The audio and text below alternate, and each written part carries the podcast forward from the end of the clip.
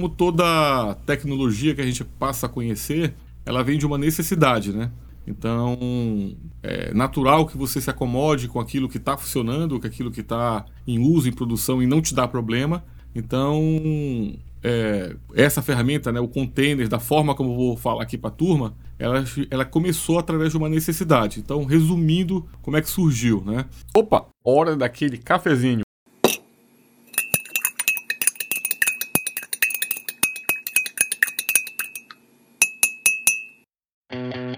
Você está ouvindo Expresso Tech, seu podcast de tecnologia e outros bits a mais, com Zeca Darwish e Kaique Souza. Curta aí!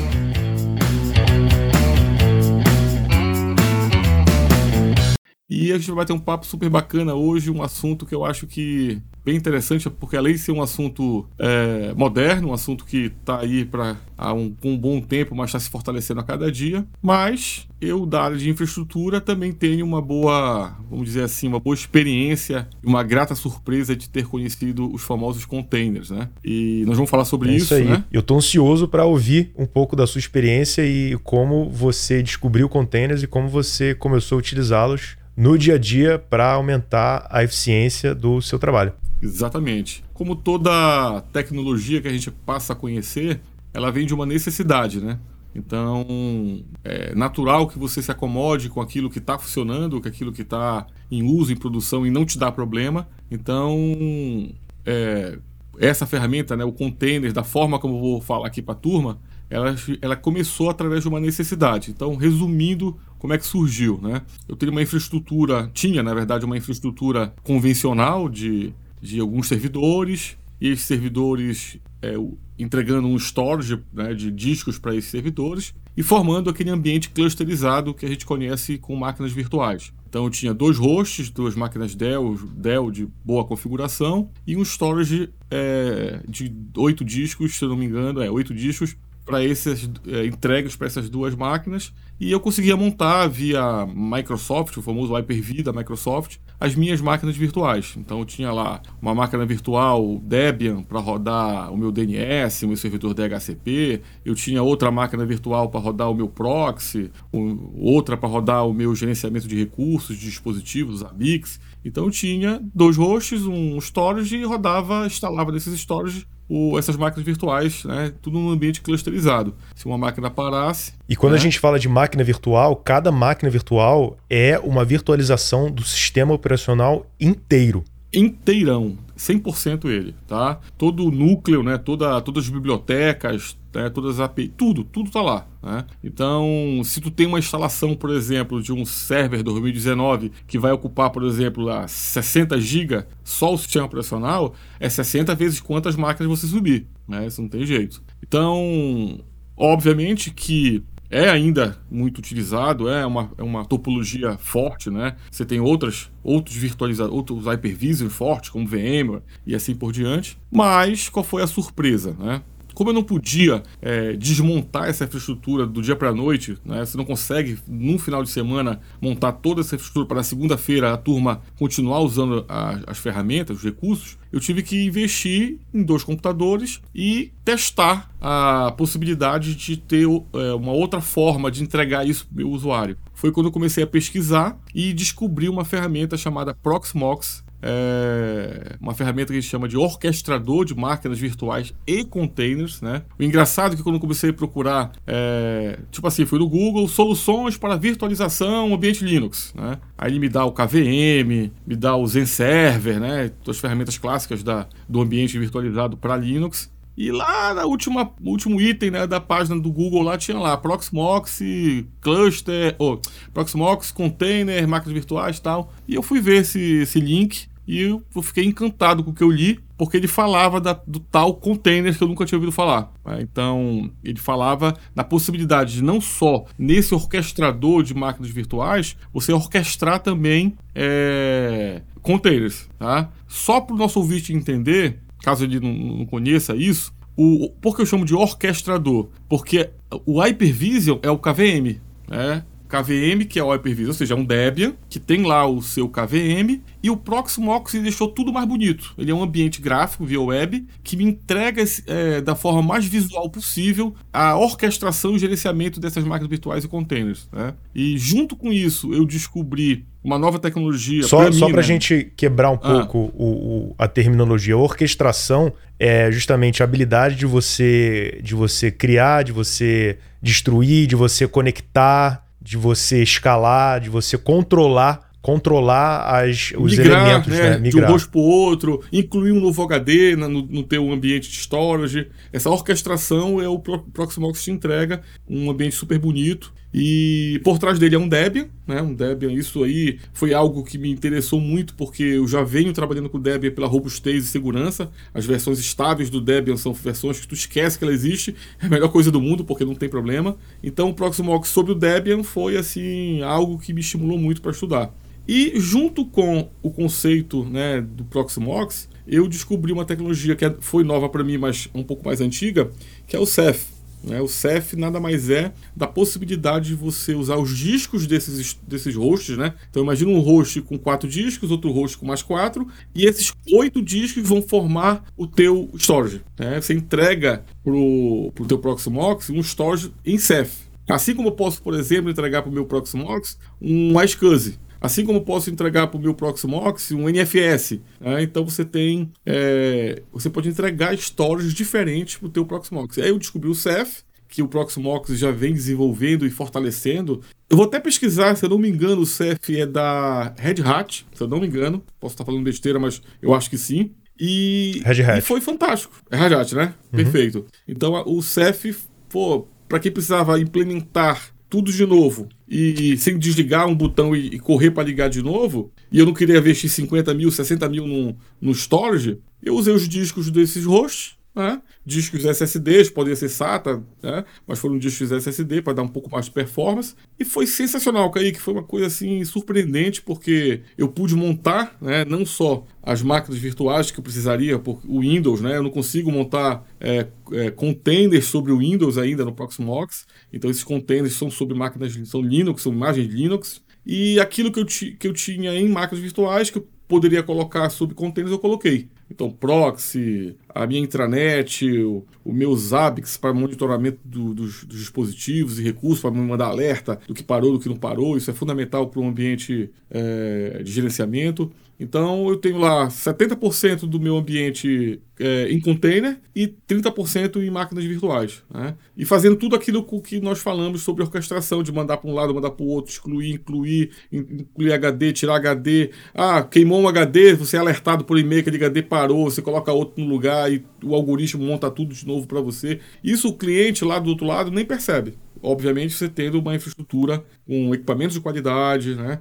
Esse, o CEF, por exemplo, eu preciso de placas de 10 gigabit, né? Entre, de comunicação entre os dois hosts, três hosts, quatro hosts, não sei quantos você quiser, porque você precisa trafegar dados, né? De forma muito rápida, né? Entre, entre os discos para que a, você tenha uma performance de qualidade. Então, se você desenhar no papel uma infraestrutura enxuta e bem feita, eu aconselho usem Proxmox migre para o conceito de containers, tá? Porque o container te dá essa possibilidade de você ter um Proxmox sobre o Debian, obviamente, e todo container está usando o kernel daquele Debian que está nesse Proxmox. Então eu posso baixar, por exemplo, uma imagem, um template de um FTP, de um de um Joomla, né, que é uma ferramenta para gerenciamento de páginas e conteúdo para sua intranet. Eu posso baixar o banco de dados. Zimbra, o banco de dados, PostgreSQL, MariaDB, né? Então, eu já uso isso há uns dois anos, três anos, eu acho até um pouco mais, três anos já uso, né?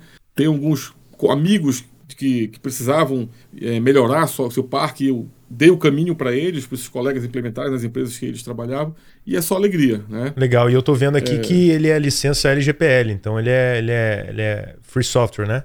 Exatamente. A mesma versão que você é, baixa, instala, é a versão que você paga por ela, porque o pago é o suporte que eles vão te dar. Então, é uma anuidade, se eu não me engano, e em cima dessa anuidade você tem X horas para usufruir por mês desse suporte, né? Que é um modelo então, bem, assim, bem, bem famoso em software livre, né? Você, você disponibiliza o código fonte, tanto isso. na versão comercial quanto na versão é, gratuita, mas sendo que na Exato. versão comercial você vende justamente o suporte. Então, se alguém tiver Exatamente. alguma dúvida, se alguém tiver algum problema, se não, não souber configurar, se o servidor cair, eles têm aquela linha de comunicação para pedir ajuda, né? Que é justamente o serviço que está tá sendo pago, né?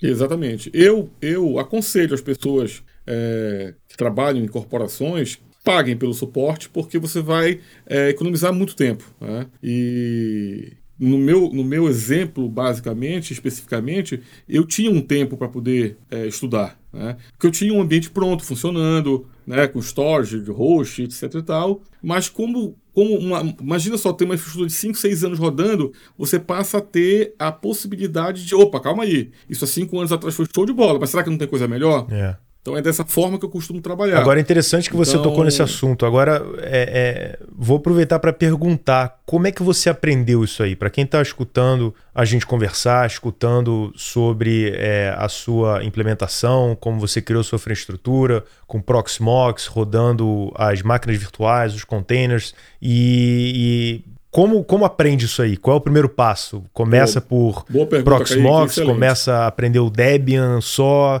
Como é que, como é, que é o primeiro passo? Vamos lá. É, no meu caso especificamente, eu como vindo Linux, né, como o Linux ele é praticamente a ferramenta que eu mais utilizo no meu dia a dia, na, na empresa que eu presto serviço ou nas outras que eu, que eu venho a prestar. Eu tive a facilidade né, de, de implementar o Proxmox estudando usando os recursos da própria internet. Então eu vou lá no Google, pesquisei, muito artigo pronto, muitos fóruns de discussão, muito bate-papo, é, fóruns de bate-papo, etc. O próprio site da Proxmox tem alguma documentação o, não, boa? Isso que eu ia falar, o site da Proxmox é sensacional. Você tem os manuais de versão por versão, o que mudou de uma versão para outra, e ele é muito bom, Kaique. Eu, eu nunca vi um manual tão bom de, de uma ferramenta Linux como o próprio do próprio, do próprio Proxmox, né? Então, assim, eles te cobram suporte, mas não quer dizer que eles não vão te dar todo o caminho. Então, você vai no site lá, você tem toda a documentação lá, e por ser algo, pelo menos na minha realidade, é, da minha região, algo novo, eu não tinha com quem trocar uma ideia ou né, tirar um suporte, tirar uma dúvida. Então, a internet, para mim, foi fundamental para que eu pudesse desenvolver é, e implementar a ferramenta, né?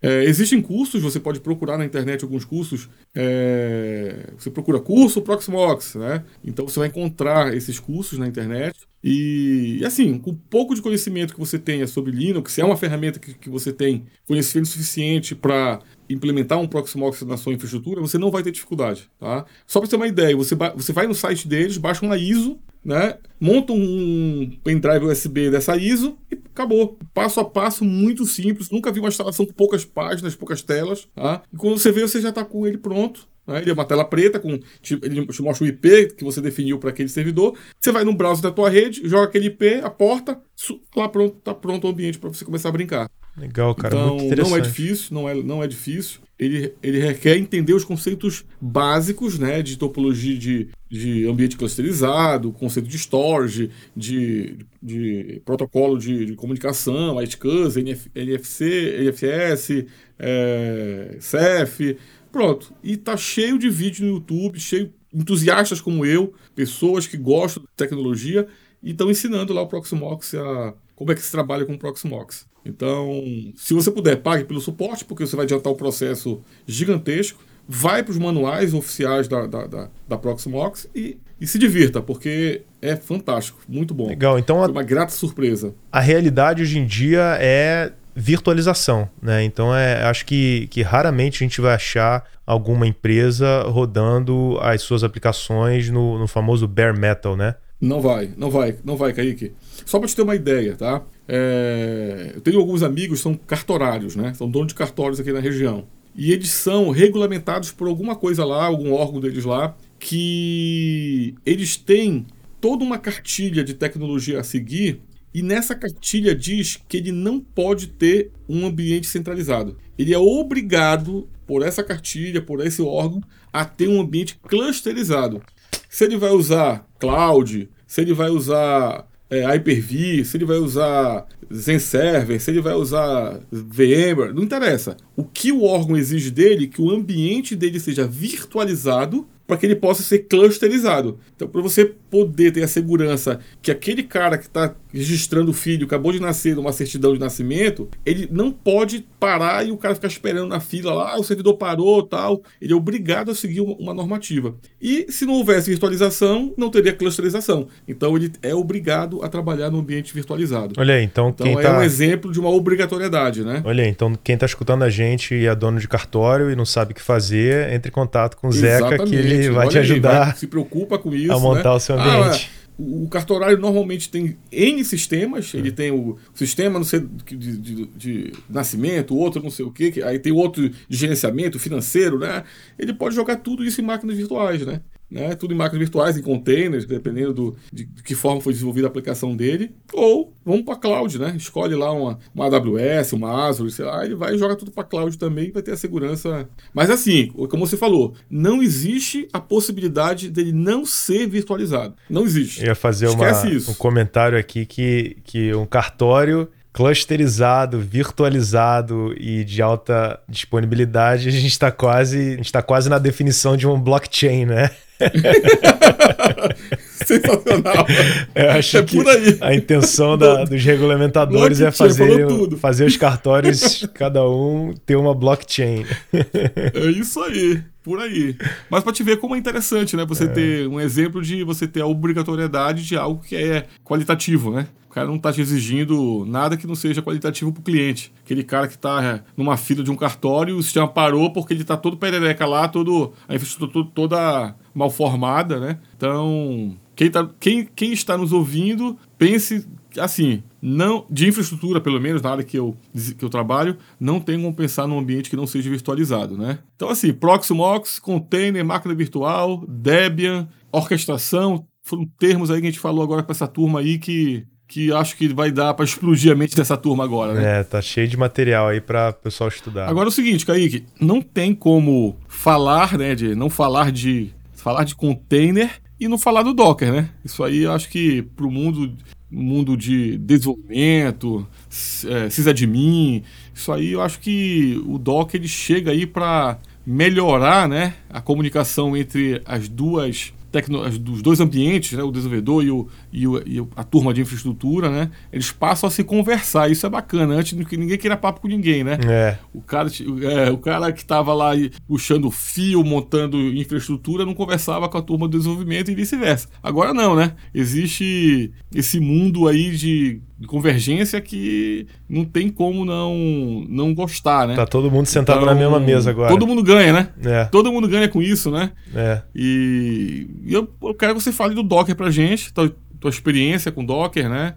O que o nosso ouvinte pode é, se motivar, né? Como é que ele pode começar e aonde se aplica o Docker, né? Sim, então sim. isso eu queria ouvir. Sim, então é, o que a gente estava conversando era que a, a, diferença do Docker, né, para o, a, as tecnologias de container que, por exemplo, você está utilizando no Proxmox é que essas tecnologias elas são baseadas no LXC, né, no Linux Containers, Isso. né? Então, o Linux Perfeito. Containers eles, eles utilizam containers mais para é, é, é, mais aptos a provisionamento de infraestrutura, né? Isso. Então é é, bom, antes da gente continuar, deixa eu só dar uma definição assim do, do que é o, o container, né? Que é, o, que é, o, é a analogia, literalmente, a um container de, de carga que, que a gente utiliza em, em navios cargueiros e em caminhões que é justamente essa noção de que a, a carga que encontra-se dentro do container ela está isolada do mundo que está fora do container. Então a carga dentro do container não sabe o que está acontecendo fora e não pode sair do container e passar para um outro container. Né? Ela está, de certa forma, enjaulada. Então essa é a analogia isso. que a gente usa para os processos e aplicações que rodam dentro de container. É isso que, que traz a segurança né? e a robustez das aplicações é justamente a gente ter essa garantia de que as aplicações rodando dentro de um container elas não vão ter contato com outras aplicações rodando fora do container. Né? Inclusive, Perfeito. cada sistema operacional ele tem uma terminologia diferente para container. Né? No, no, Linux a gente tem é, containers e no, no FreeBSD é chamado de Jail, né? É um, é, um, é um outro nome que eles usam, mas é a mesma tecnologia de isolamento de processos. E o Docker é uma tecnologia de containers que ela é mais focada em aplicações. É, então a ideia é que dentro de um container Docker você rode uma aplicação e apenas uma aplicação, um processo. Né? Um processo principal por container Docker.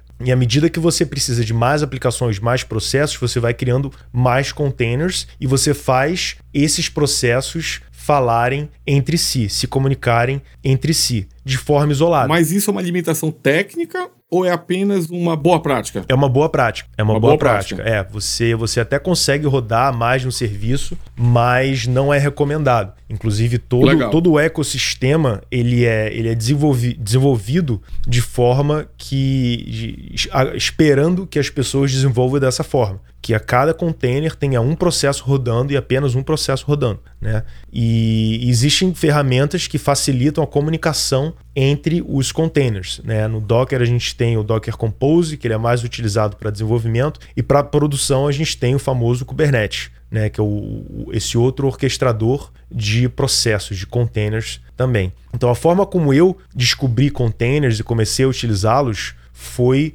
para replicar um ambiente de produção que eu estava utilizando na minha máquina local. Então, é para dar um exemplo do, do, tipo de aplicação que eu estava trabalhando na época, falar um pouco agora de, de linguagem de programação e, e tecnologia de desenvolvimento, eu estava rodando uma aplicação que em produção era composta de um servidor web recebendo as requisições do usuário e funcionando também como proxy reverso, que ele, ele se comunicava com servidores de aplicação Node.js, né, alguns servidores diferentes, e no final das contas a gente tinha um servidor de banco de dados. Então é, a requisição do usuário chegava, é, batia inicialmente no servidor web, no Nginx, e o Nginx tinha um número definido de, de, de, de processos de, de, de, outros servidores rodando uh, uma aplicação escrita em Node e fazia o, o load balancing e a requisição chegava no, na aplicação Node, e a aplicação Node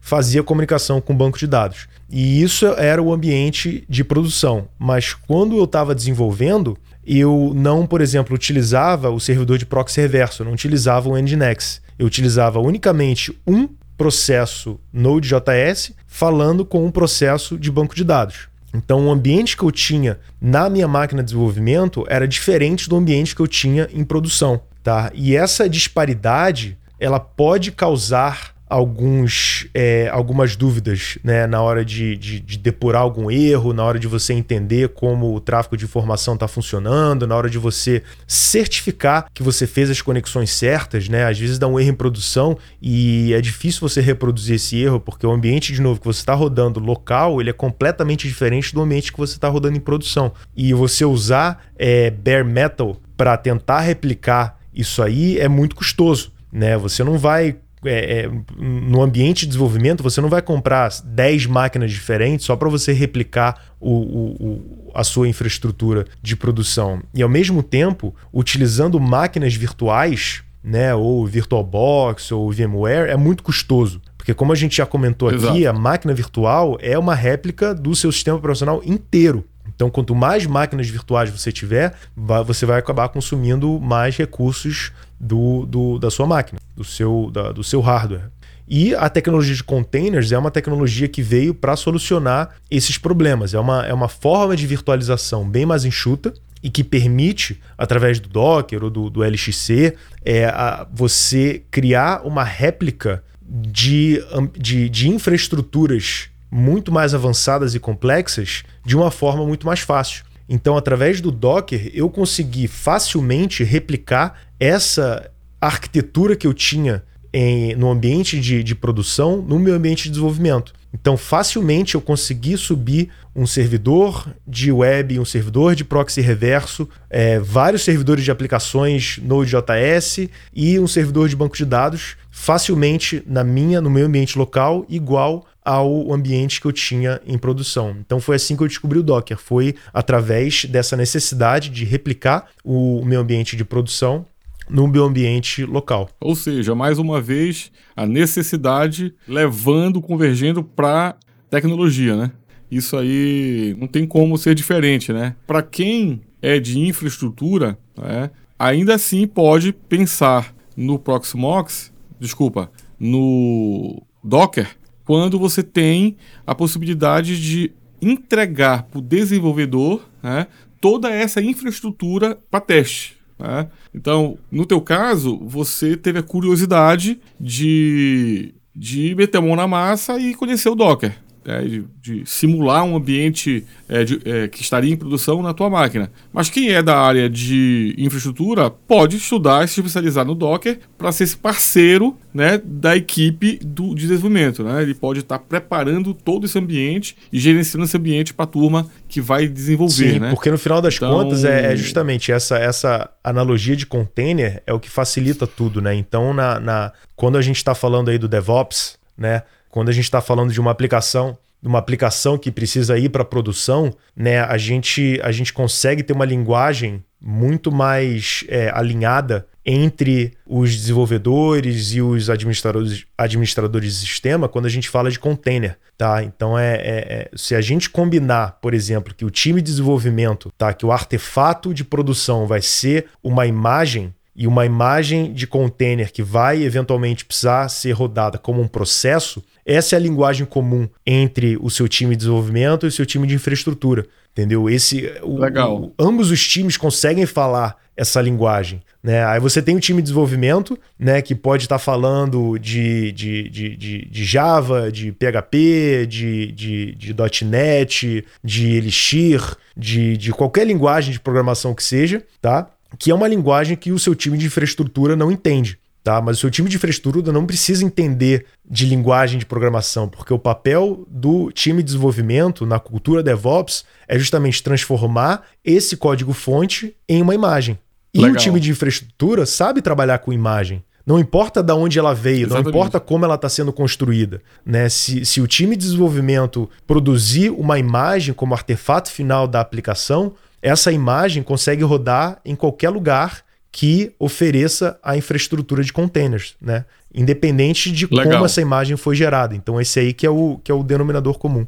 Então posso dizer que o DevOps é uma metodologia. É uma cultura, né? É uma cultura é uma de cultura, você né? se preocupar com o processo como um todo, né? Você se preocupa em como é, é a, a, a, a sua aplicação vai rodar e como as pessoas vão, vão, vão receber esse artefato. Né? Então a gente para com essa, com essa divisão que existia né? de time de desenvolvimento que falava: ah, pronto, desenvolvi, agora é responsabilidade de outra pessoa colocar isso aí em produção. Você meio que jogava por cima do muro, né? Tipo, ah, toma aí é, a aplicação, se vira, né? é, se vira e coloca ela em produção, né? Hoje não existe esse, esse joga por cima do muro, né? Existe uma, uma uma colaboração. Transparência. Uma né? transparência muito maior e uma colaboração. Existe essa, essa linguagem comum que os times todos falam agora, que é containers e processos. Sensacional. Olha só como, como se encontraram, né? No passado, cada um estava no seu lado e agora estão de mãos dadas, né? Então, é, podemos dizer então que quem é de infraestrutura ou quer também investir em desenvolvimento, Docker é o nome comum aos dois, Sim, né? com certeza. É uma, é o, eu diria que é o que é, um, é uma das ferramentas mais úteis que podem trazer talvez o, o maior boost de eficiência para a carreira tanto de infraestrutura quanto de desenvolvimento é aprender o Docker, aprender alguma tecnologia de containeriza... Contain... trabalhar com containers, que vai ajudar de, de várias formas aí. Né? É um aumento na eficiência, a diminuição de custo, é uma melhor resposta a, a, a acidentes, né? damage control. Então, tudo isso aí vai, vai ser é, é muito mais fácil quando a gente está falando de, de, de containers. E, obviamente, que em tecnologia a gente não pode prever o futuro. Mas quando você tem uma tecnologia que você percebe que ela que ela que ela ela é, como é que se diz, importante para que a coisa funcione com qualidade, separando, separando muito bem a função de cada container, como você falou, você isolar cada serviço, né, etc e tal, você percebe que é um caminho sem volta, né, que apesar de não saber se é o futuro, mas você não consegue enxergar mais algo diferente, né? Então quando, quando você não consegue enxergar algo diferente, você, você automaticamente já está dando uma longevidade maior para aquela tecnologia, né? Então... É Aí se torna um investimento super promissor, né? Do cara saber, poxa, Sim. eu vou investir nisso aí porque eu tenho mercado para isso e eu tenho um bom tempo para desenvolver essa, esse conhecimento que eu vou estar tá adquirindo, né? Então, eu acho que esse nosso bate-papo de hoje, né, esse cafezinho de hoje, foi importante para estimular que a turma procure né, usar algo, não somente o Docker, né, mas como usar também o Proxmox na sua infraestrutura. Aí você automaticamente passa a conhecer container sobre LXC, etc e tal. É, e acho que é isso. Acho que foi produtivo pra caramba. Eu, eu gostei muito desse episódio. Valeu, amigo Kaique. Boa noite e até o próximo episódio. Curtam aí. Gostaram? Então compartilhe com seus amigos que são loucos por tecnologia